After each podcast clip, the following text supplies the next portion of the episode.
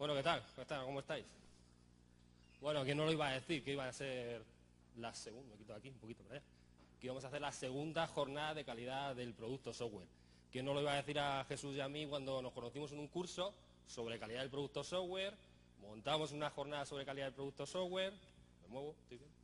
Vale. Y ha tenido continuidad.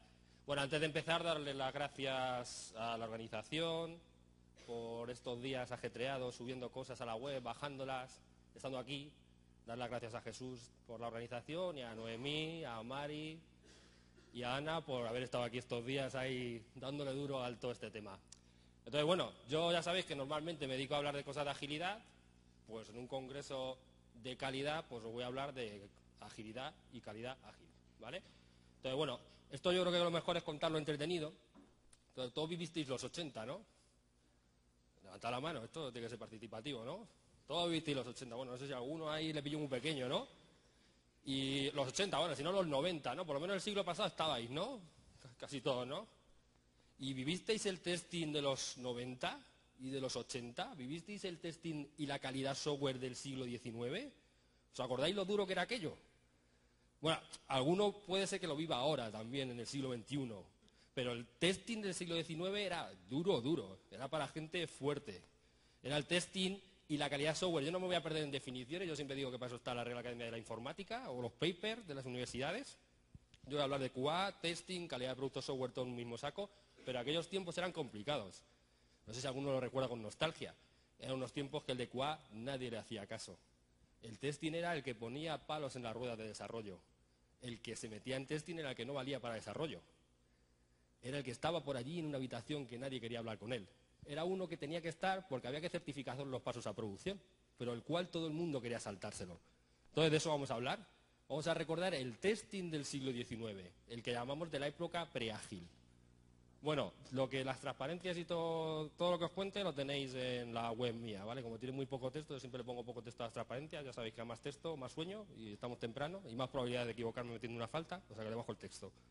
Y las que no estén en el blog mío, las tenéis en la comunidad de 233 grados de TI, que la montamos hace poquito y que agrupamos profesionales alrededor de todos estos temas de agilidad, calidad software, gestión de proyectos y demás. Bueno, más cosas. Bueno, me presento antes de seguir con el rollo. Yo soy Javier Garzás, eh, ingeniero en informática, doctor en informática. Yo de siempre me he dedicado al tema de calidad software y gestión de proyectos, gestión ágil, agilidad y demás y siempre he estado vinculado a la empresa y en los últimos años soy además profesor de la Universidad Rey Juan Carlos. Dentro de la universidad, en el tema de investigación, en el grupo de investigación Kibele.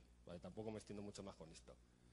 Desde que llevo trabajando en estos temas, bueno, los que visitáis el blog sabéis que os suelo dejar una estadística frecuente de lo que me voy encontrando por ahí, pero en total habré pasado trabajando en o para alrededor de unas 80 empresas. Y este tema es un tema que siempre sale en los últimos años es de lo que más sale. Llamémosle agilidad. Hoy en día, raro en la empresa que no sale por ahí la agilidad. Y en el caso concreto de lo que vamos a hablar nosotros, el concepto este de agilidad, de calidad ágil, lo que algunos le llaman el QA ágil. El primer proyecto que yo hice de agilidad fue en el 2001, que ya hace bastante. Este por lo menos fue agilidad siglo XXI, pero desde entonces ha llovido bastante. De hecho, este es un tema que lleva bastante, bastante, bastante tiempo dando vueltas por aquí. Y lo que yo voy a hacer, más que definiros qué es el QA ágil con definición cerrada, teórica, más de artículo, es que os voy a definir qué no es el QA ágil, qué no es casi qué no es la agilidad, casi qué no es algo de calidad en un entorno ágil. Y casi que podríamos decirlo que lo que os voy a definir es lo que era la calidad en la época preágil. Que esa época preágil es la de los 80, la de los 90, siglo XIX, siglo XX, algunos se os habrá olvidado, o algunos no, ¿vale? Pero bueno, iremos viendo. Tiempos en los que era bastante duro dedicarse al tema de la calidad. El que se dedicaba a calidad en aquellos tiempos era una persona con ganas para poder aguantar en este mundo. Eso ha ido cambiando con el tiempo. No tenéis ningún amigo que les cueste mucho trabajo dedicarse a la calidad. Eran tiempos complicados. Eran tiempos en los que había que ser muy fuerte para quedarse en calidad. La calidad siempre fue el hermano pequeño, el hermano pobre, el olvidado, el que todo el mundo quería saltarse, el que nadie le hacía caso. ¿Os acordáis cuando nadie miraba una métrica de calidad de producto software? Cuando nadie sabía lo que era la complejidad ciclomática. Algunos mensajes son irónicos, ¿no? ¿Tenéis algún amigo que todavía no sepa lo que es la complejidad ciclomática y lo que es la calidad? No hace falta que digáis vosotros. Me vale con, tengo un primo o tengo un amigo. Podéis levantar la mano. ¿Alguien tiene un amigo que ni siquiera sepa lo que es la complejidad ciclomática y el copy-paste? Los que no levantáis la mano es que todo el mundo lo sabe, ¿no? Venga, levantad la mano. Venga, unos cuantos. Estos son los que sí, o los que no. los que no. Los valientes, son los valientes, ¿vale? Tiempos duros. Yo por agilidad no me voy a perder como os comenté. ¿eh? Yo siempre digo que la agilidad es un, muy buen camino para un fin. Un muy buen camino que da muy buenos resultados. No es un fin en sí mismo. Y tampoco es que haya una definición cerrada de lo que es agilidad. Y por tanto de lo que sería un Q ágil debajo de esa agilidad. Lo que sí sabemos es que es un muy buen camino para conseguir algo. Y para mí ese algo es conseguir equipos potentes, con buen rendimiento, alta productividad, que hacen las cosas bien y si queréis os lo sintetizo en las cuatro palabras estas que siempre me suelo, suelo poner. Hacer las cosas en tiempo, en calidad, en productividad y con felicidad. Porque sabemos que un equipo feliz hace las cosas bien y cuando se hacen bien es porque los equipos están contentos. Quedaría para otra charla y entraríamos en el maravilloso mundo del peopleware. Bueno, más cosillas antes de empezar. Pues nada, recordemos, ¿vale? Volvamos la vista atrás y recordemos cómo era el testing del siglo XX, XIX y el de la época preágil, ¿vale? La época que no buscaba tanto lo que os he comentado en esta introducción. Y pues aún no lo pilla, ya últimamente lo pongo, alguna transparencia va con tono irónico, ¿vale? Que si no luego hay alguno siempre que se enfada. Me dice, ¿cómo has dicho eso? Digo, es que era irónico. Entonces, que lo sepáis. Y para esto, lo que vamos a hacer va a ser dejar cinco mensajes. Os voy a dejar cinco características que identifican la época preágil en calidad. Los 80, los 90 y el siglo XX y XIX. Y empezamos con el primero de esos cinco mensajes. ¿Vale? ¿Os acordáis de cuando la gente decía, ¿para qué vamos a hacer calidad si nadie la paga? Yo, ¿para qué voy a desarrollar con calidad si nadie me la paga? Yo no pago calidad, porque tú lo tienes que hacer bien con calidad. ¿Alguien tiene un amigo y le ha escuchado decir esto? ¿O un primo? No me creo que solo sean tres, eh, venga. Era, irónico, ¿eh? Los lo puesto antes. ¿Vale? Estos eran los tiempos de la época preágil en QA. ¿Vale? Tiempos en los cuales la gente pensaba, erróneamente, pensaba que la calidad era un lujo. ¿Eh? Es otra de esas herencias malditas que tenemos en esta profesión de haber heredado aquello de que tenemos que hacer software como coches, industria, fábrica, ¿no? Decía calidad, bueno, pues yo me compro unos pantalones con calidad o sin calidad. Si no tengo pasta, sin calidad. ¿Vale? Pensábamos que era algo por encima de. Pero en el mundo del software esto no funciona así es la peor palabra que le pudimos poner a lo de calidad fue calidad, porque a todo el mundo le venía, en el siglo pasado, hace mucho tiempo, le venía a la cabeza de que calidad era algo que yo me lo podía saltar. Tengo un coche con calidad, un coche sin calidad.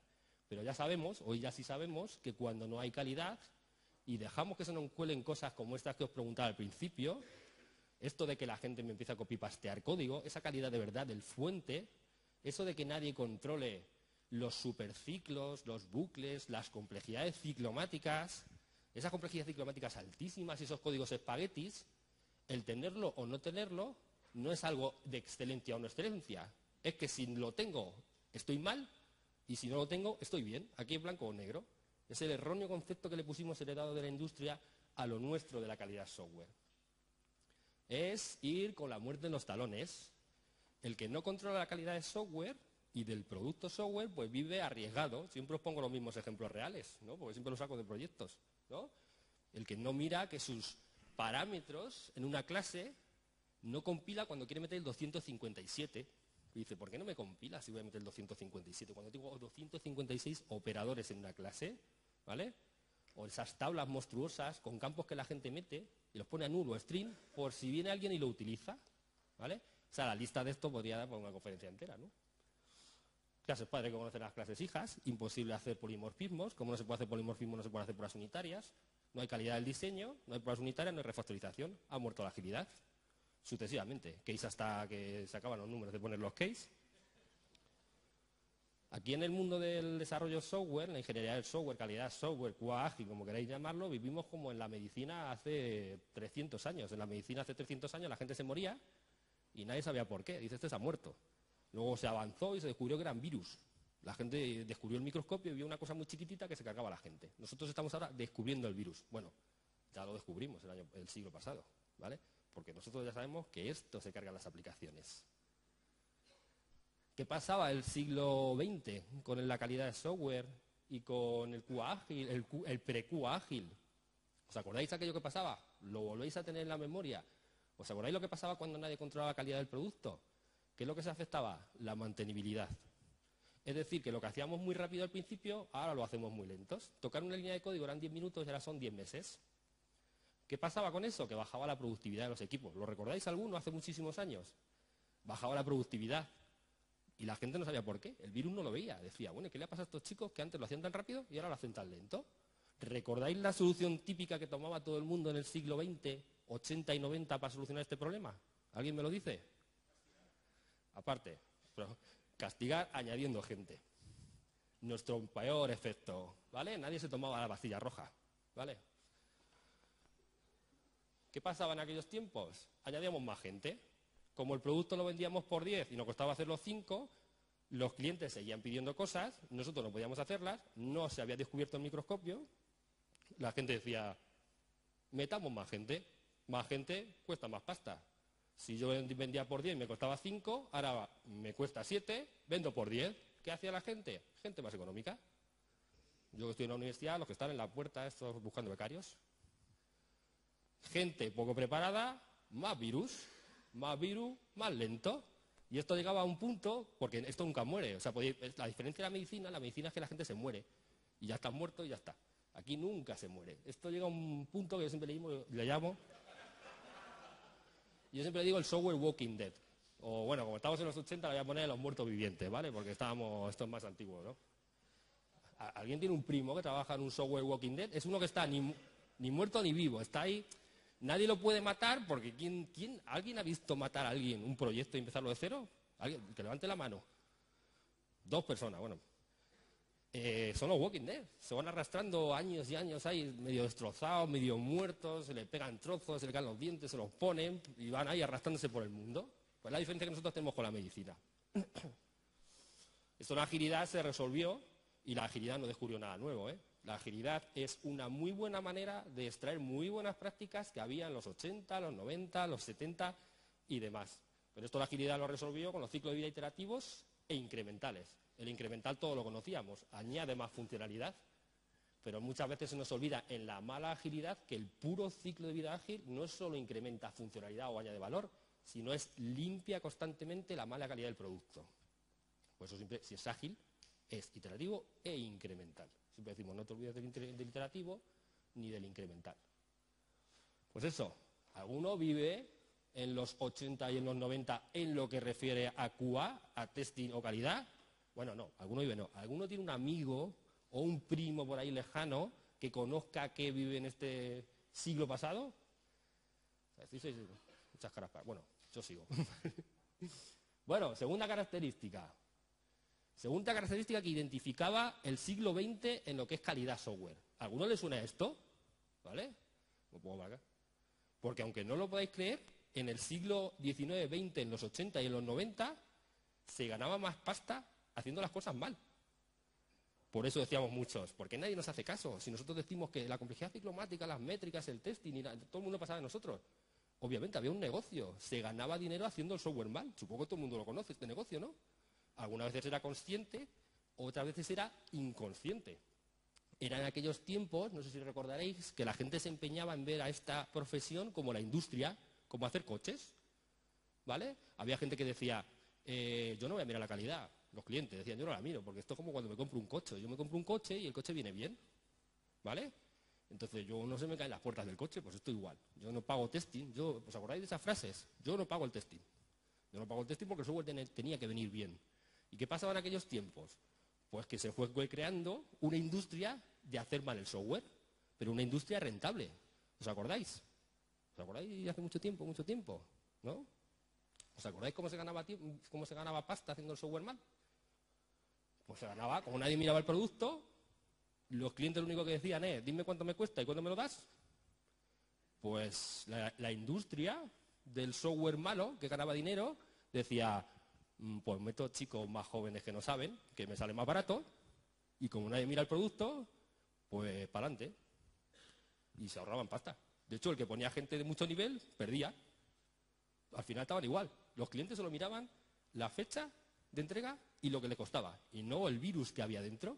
Entonces hubo gente muy lista que dijo, pues gente, incluso si no son informáticos, con que sepan darle a la tecla, Era la época de los programadores mono que se buscaban. Pum, pum, pum, pum, y se ganaba dinero con esto. Se ganaba dinero porque las ofertas de ese sector eran las más competitivas que existían. Claro, me costaba menos hacerlo. Total, yo te voy a decir el dinero que tú quieras. Y además te voy a decir la mitad. Voy a ir a la universidad y si son de último curso, mejor que si son becarios. Y te voy a decir las fechas que tú quieras. Si me da igual, si te voy a dar el producto cuando tú quieras. Va a estar a la mitad. Luego va a ser mantenimiento. Te lo doy cuando tú quieras. Se ganaba más dinero, ofertas muy competitivas. Y se fidelizaba a los clientes. Además, tú tenías clientes fieles. ¿Por qué? Porque hacías el software tan mal que nadie podía tocarlo más. Nadie. Tenías gente que hacía unas consultas SQL tan monstruosas que ningún otro proveedor podía tocarlas. Era un cliente fiel para la eternidad. Era un negocio muy lucrativo. Aumentabas vitaliciamente el tiempo de proyecto. Hay proyectos en los cuales los proveedores y los clientes se odian a muerte, pero no pueden prescindir uno, del otro. Yo no puedo pasar de ti porque nadie coge este proyecto. Este proyecto es tan monstruosamente grande, está en ese estado de Walking Dead, está zombie, que solo el que lo conoce un poco por encima puede mantenerlo años y años y años. E incluso, paradójicamente, hasta se aumentaban las tarifas. Yo he visto un montón de proyectos que he visto el código y luego he escuchado el mensaje de y además me cobran más cada año porque me dicen que son los únicos que pueden tocarlo. ¿Esto solo lo he vivido yo? ¿He tenido muy mala suerte en mi vida? ¿No, ¿Nadie tiene un amigo que le pase esto? Venga, hombre, iros soltando, ya son casi las 11, no vamos al café ahora. No me pasa a mí solo esto, ¿no? Yo, es que yo viví en los 90, 80, pero ya esto en el siglo XXI no debe pasar, ¿no? Pues se ganaba. Otra característica más del software de aquellos tiempos. La agilidad rescató una idea que era el de deuda técnica, súper antigua. Y era decir, oye, señores, que cada vez que alguien deja algo mal en el software, cuesta pasta. Cada cosa que se deja es como un préstamo, que luego tendrás que ir pagando. ¿Vale? Es decir, vivís en aquella época, en la época del software preágil, porque en la época del software ágil, el QA está súper controlado. Como trabajas en sprint de tiempo muy cortitos, cualquier error se nota en muy cortito tiempo. La época preágil, aquella del cascada, que acabaremos hablando de ella, la bomba nuclear aparecía al mes 12. En el mes 12 o 14 se abría la caja de sorpresa y decía, "Pf, ciérrala otra vez, intenta que cuele. Si eres ágil, esto, o sea, si eres ágil, esto no te puede pasar. Si te pasa esto, no eres ágil. O sea, es que directamente así. Por eso no todo el mundo es ágil, no es tan fácil, ¿vale? Bueno, vamos con el tercer signo que identificaba la época preágil en lo que refiere a calidad. Era la de los, eh, esto yo le digo los equipos Braveheart. ¿Vale? ¿Os acordáis los equipos Braveheart? Era, decía, cuanta más gente mejor. Más becarios, el jefe, el superjefe, el megajefe, el becario jefe, el becario del jefe del jefe del becario. Y unas estructuras piramidales, allí llegaban salas gigantescas llenas de gente por todos sitios. En la agilidad rescatamos una idea, y vuelvo a repetir, la agilidad rescata buenas ideas de hace como poco 15 años. Y es lo bueno que tiene la agilidad, que nos ha servido para rescatar buenas ideas, que funcionan la mayoría de las veces, no todas, pero sí la mayoría de ellas. La agilidad rescata el tema del equipo multifuncional. Bueno, el Atlético es casual siempre, ¿eh? ¿Vale? Yo siempre pongo Google Imágenes, pongo equipo grande de fútbol, me sale la primera foto y la pongo, ¿vale? O sea, no hay, no tiene nada que ver. ¿vale? Bueno, Atlético. Bueno, la agilidad rescata un concepto de peopleware de hace 30, 40 años, ¿eh? Y es que dice que el equipo Braveheart no es el más eficiente. El equipo más eficiente es lo que nosotros llamamos en agilidad multifuncional y autoorganizado. Y que se parece muchísimo más a un equipo de fútbol. Nosotros ponemos fútbol que somos españoles y los ingleses ponen rugby. ¿Y qué tiene un equipo de fútbol rubio similar? Equipo pequeño, como decía Putnam y lo dijo en los 70, de no más de 10 personas, porque estadísticamente es menos productivo. Equipo pequeño, con un objetivo claro, en el que uno está especializado en una cosa, meter goles, pero puede bajar a defender, Al que no se le dan todas las directrices al detalle, se le da la estrategia y ellos en el campo se autoorganizan. Pero ¿qué es lo que tenemos nosotros ahora mismo cuando vamos a las organizaciones? ¿Qué nos encontramos? Pues nos encontramos los equipos Breakheart establecidos en tribus y normalmente están estas tribus, tribu desarrolladores, tribu QA, que es siempre la más débil, bueno, perdón, era en el siglo XIX y en el XX, y la gran tribu de explotación-producción.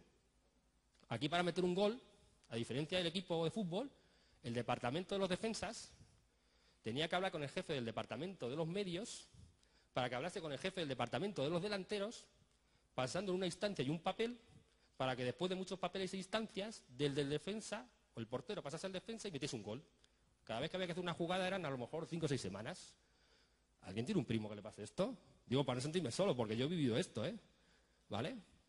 Yo he vivido. ¿Habéis contado alguna vez cuánto tarda en pasar? Desde que alguien toca un punto y coma en una línea de código, ¿cuánto se tarda en pasar la producción? Porque yo sí he hecho mis cuentas. Yo cuando trabajaba en desarrollo, nosotros teníamos la cuenta. En la empresa más grande que yo trabajé, mínimo una semana. Pero mínimo si tenía suerte. Porque había que mandar la instancia a un sitio, que no voy a decir, porque si no me está grabando, mandabas el PDF aquel, con suerte te daban fecha, ibas con tu CD, siempre de 12 de la mañana a 3 de la mañana por si explotaba, tenías que de 3 a 8, tenías que arreglarlo, si explotaba, al martes siguiente. Lo mínimo eran una, cuando tenías suerte, lo normal eran dos y probablemente siempre eran tres. Cada tribu con su modelo de calidad, la tribu CMMI, la tribu de los QA con su TMMI que se inventaron, la tribu ITIL y la tribu ISO 20000. Cuando hablamos de agilidad siempre pensamos de que cuando el código que no está en producción, ni ganamos pasta ni hace pasta. Y de ahí nace la raíz del DevOps, del Continuous Delivery, Continuous Deployment, que no voy a extender porque tenéis una charla sobre ese tema. ¿vale? Un equipo ágil es multifuncional. Y la calidad no está fuera en un sitio en medio entre desarrollo y producción que todo el mundo quiere saltarse. Porque todo el mundo quiere pasar de calidad. Porque calidad es un problema. Porque yo llego tarde y este tío me está diciendo que tengo mal. Y yo lo que quiero es rápido pasarme la producción. En agilidad, calidad no es una cosa fuera, es o un rol o si fuese una persona, es una persona dentro del propio equipo para acelerar la entrega. En un equipo multifuncional no hay rambos apagafuegos que son los únicos que saben hacer las cosas. ¿Alguien conoce un rambo? Un rambo es el único que sabe tocar esa consulta SQL. El único que sabe tocar ese fuente que todo el mundo toca, pero él tiene un algoritmo que solo él puede tocar.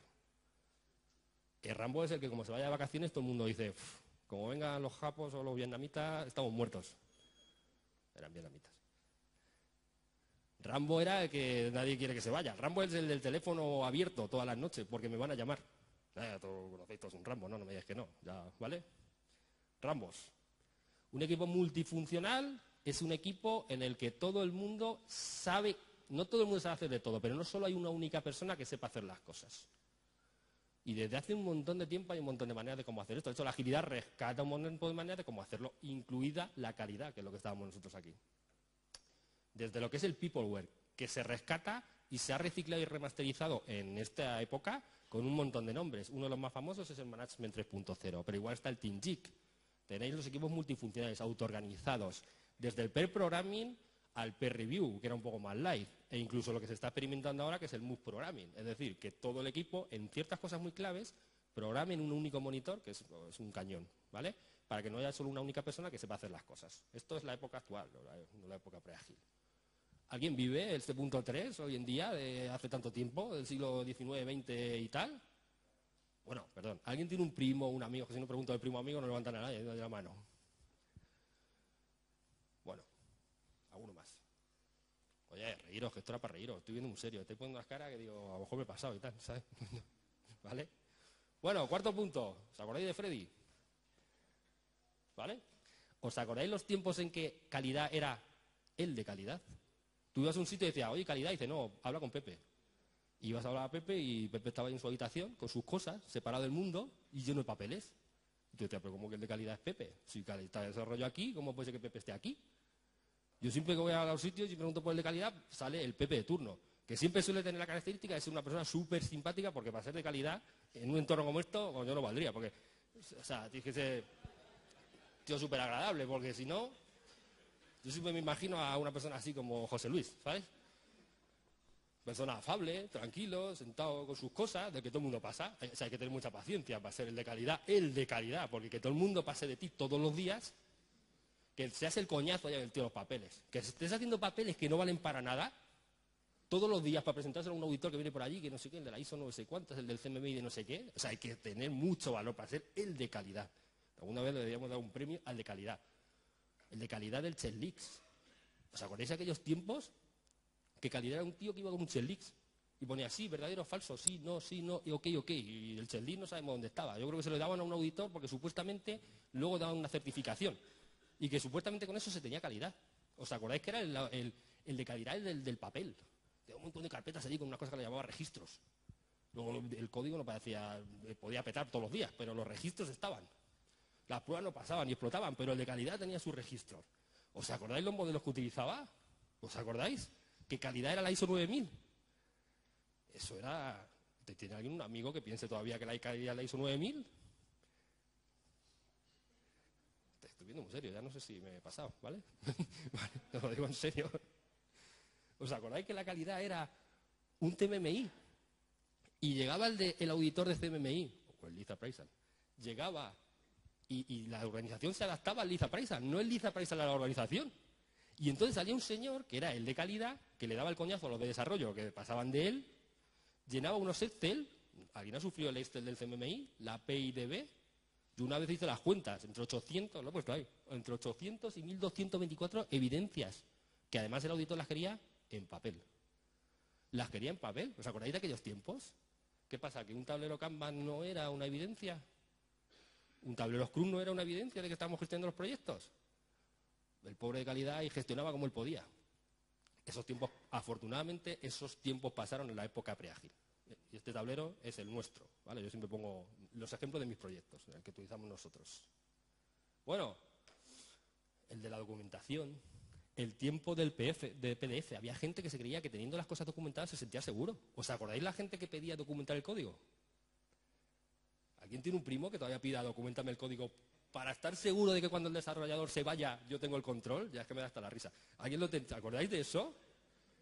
¿Os acordáis? Y luego lo que ponía en un papel, cualquier parecido con la realidad era pura coincidencia. O sea, que no se parecía en nada. Hay veces que no sabemos ni el código. Si lo tenemos, imagínate pasar un papel que cuenta el código. Es verdad, porque luego vamos a la herramienta de control de versiones y decimos, pero si esto no es lo que está en producción, si se lo salta alguien por algún lado. Imaginaos para pensar que lo queríamos tener en un papel, ¿vale? Ya aquí está echado directamente lo de calidad. El software bien hecho es código bien hecho. Código bien hecho es diseño bien hecho. La mayor seguridad que tenemos de que vamos a poder mantener bien un código, teniendo eh, la base de que el que lo hizo es el que sabe mantenerlo, es que esté bien hecho. Y aún no podemos encontrar incluso gente que pide comentarios en el código. Y no estoy haciendo broma si os digo que hay gente que paga por los comentarios. ¿Eh? ¿Tenéis un primo que pague por comentarios? Al cual le dan fuentes con unos comentarios así de grandes, de código tuneado comentado, con barra asterisco, que le crecen la línea de código porque pide comentarios como este, ¿no? De Homer, ¿no? Esto devuelve falso, pero es verdadero. ¿Vale? Eran los tiempos de que la calidad era papel y el de calidad que estaba ahí lejos. En aquellos tiempos remotos, eso ya pasó, ya no nos pasa. ¿Vale? Bueno, vamos al último signo que identificaba la época de los 80, los 90, siglo XX, XIX, en lo que es calidad del software. Y era un animal todavía más terrorífico que Freddy, si es que era terrorífico Freddy, que era el del punto anterior. Era un tiburón que devoraba todo. Bueno, además tenía dos nombres. Se llamaba, primero se empezó llamando ciclo de vida en cascada y luego acabó llamándose proyecto cerrado llave en mano. ¿Os acordáis del proyecto cerrado llave en mano? El arma de destrucción masiva de todos los proyectos del planeta Tierra el que hundió nuestra profesión, el que directamente mató nuestra profesión. Bien, bien, bueno, ahí me gusta. ¿vale? iba a decir, ¿hay alguien que no tiene un primo que haya trabajado en un proyecto en cascada? ¿Vale? Bueno, no me voy a extender mucho de cascada porque ya sería extenderse mucho. ¿Os acordáis que había una fase, requisitos, los requisitos se cerraban, nadie los tocaba, PDF cerrado, se, ponía el tiempo y el dinero, y eh, se hacían muchos papeles por en medio, al final en el mes 14 se empezaba a programar se sacaba una cosa en un tiempo que no se podía hacer, porque claro, todo el mundo se llevó el proyecto diciendo cuanto menos tiempo, menos tiempo, menos tiempo, así me lo llevo. El de testing, imagínate, se a tirar haciendo papeles por allí. Cuando se pone a probar aquello con sus papeles, no, aquello no se puede hacer nada, la realidad que le iban a dar. ¿sabes? Bueno, pues si alguno no conoce lo que es un ciclo encascado, pongo otra foto, ¿eh? ¿Alguno ha visto uno de estos, no?